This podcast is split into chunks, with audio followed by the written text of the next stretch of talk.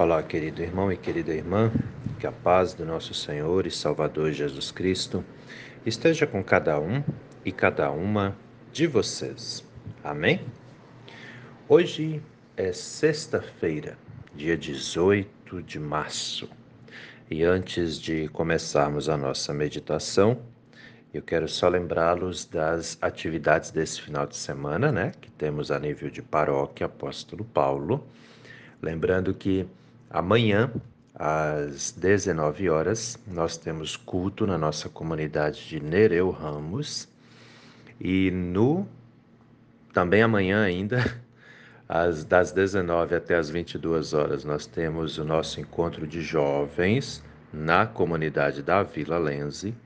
E no domingo, às 8 e meia da manhã, nós temos culto na nossa comunidade da Vila Lense, sede da Paróquia Apóstolo Paulo, e esse culto também será transmitido pelo Face, né? Aqueles irmãos que nos acompanham de longe aí podem estar acompanhando, celebrando junto conosco o culto. E culto infantil, esse final de semana nós temos culto infantil nas comunidades de Nereu Ramos e Bom Jesus, das nove às dez e meia da manhã, amanhã no sábado, né? Sempre no sábado aí e também na comunidade da Vila Lense, é, amanhã, das oito e meia da manhã às 10 horas, culto infantil, né, aí para as nossas crianças. Todos são muito, muito convidados a participar das nossas atividades e também convidados a celebrarem cultos ao Senhor nosso Deus conosco. Amém? Sendo assim, vamos meditar na palavra.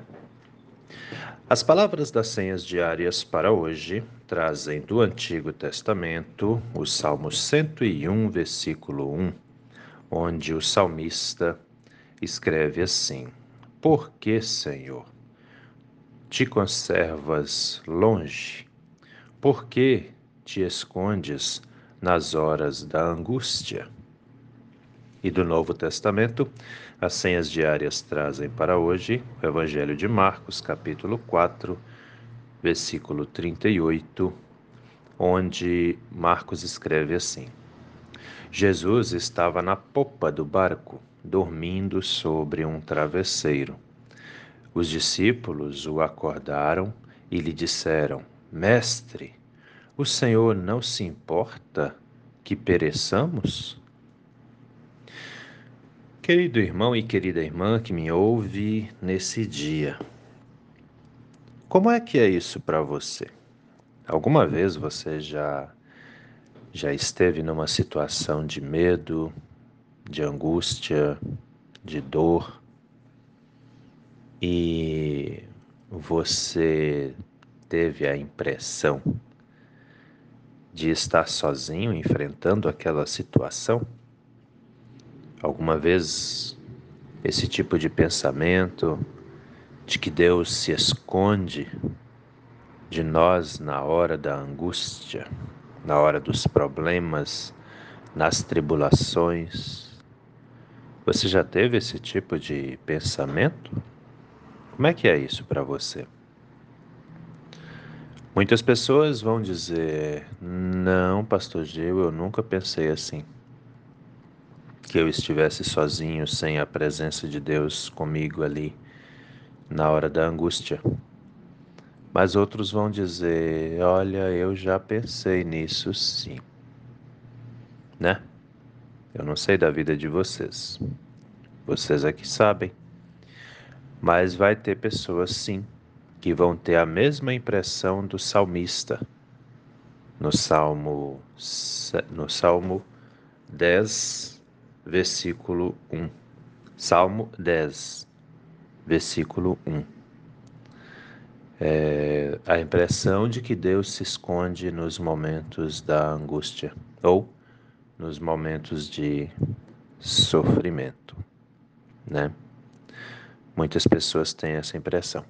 Só que eu quero te dizer o seguinte: essa impressão é só uma impressão. Deus nunca se afastou de nós, Deus nunca se escondeu de nós. É aquele velho problema, né? Às vezes vem os sofrimentos, vem as tribulações e muitas pessoas perguntam: onde está Deus? Pois é, e aqui é o grande X da questão. Onde está Deus? Nas guerras, onde está Deus? Nos sofrimentos, onde está Deus? nas desilusões que temos nessa vida, né? Como crentes, como cristãos, nós sabemos que devemos clamar ao Senhor nas nossas dificuldades, né, nas nossas tribulações. Todos nós sabemos disso. A pergunta é: você clama de fato? Você busca de fato? Porque a verdade é essa, queridos, queridas. O mundo está cheio de gente que se diz crente. E até são, mas são crentes por conveniência. E o que, que é o crente por conveniência? Prestem atenção, porque pode ser que muitos aí vão se identificar com o que eu vou falar aqui. Já falei sobre isso aqui em outros momentos. Existem dois tipos de crente: o crente por conversão e convicção, e o crente por conveniência. O que é o crente por conveniência? É aquele crente que não tem vida de comunhão com Deus. Ele sabe que existe um Deus, ele acredita. Ele sabe que Deus está aí, que Deus criou o mundo, que Deus é, nos ama. Ele sabe disso. Mas ele não vive em comunhão com Deus. Mas, na hora que o bicho pega, na hora que as dificuldades vêm, na hora que as tragédias acontecem, né? Aí sim ele vai dizer: ai meu Deus, o que, que eu faço? Me ajuda, me perdoa. Essa pessoa até vem na igreja. Mas quando tudo fica bem de novo, quando Deus age, abençoa, porque eu já falei isso aqui, não existe oração que Deus não ouve, né? Aí a pessoa está ali apavorada, preocupada, desesperada, clamando a Deus, pedindo aquele negócio todo. Deus vai e abençoa. Quando as coisas ficam bem de novo, a pessoa nem se lembra que a igreja existe. Aí ela tem tempo para ir para o shopping, ela tem tempo para passear, ela tem tempo para viajar, ela tem tempo para fazer festa, para curtir, mas para ir na igreja não. Entendem? Esse é o crente por conveniência. Só busca Deus se, se convém para ela. Esse é um detalhe. E muitas pessoas agem assim, viu? Não são poucos, não. Muitos. As igrejas estão cheias de crente por conveniência. Né? Cuide aí para que você não entre nesse time, porque Deus não tem por inocente pessoas que agem dessa forma. A casa de Deus está com as portas abertas para os filhos e as filhas de Deus estarem ali, louvando a Ele, falando com Ele, se alimentando espiritualmente da palavra. Né? Ele está o tempo todo nos acolhendo. Somos nós que muitas vezes nos afastamos. Eu já falei sobre isso aqui e vou seguir falando sobre isso.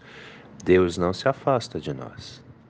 Nós é que nos afastamos dele, né? Então, essa impressão que o salmista tem ali no Salmo 10, no versículo 1, eu acho que no início da meditação eu falei o número errado do salmo, né? Já está na hora de eu trocar meus óculos.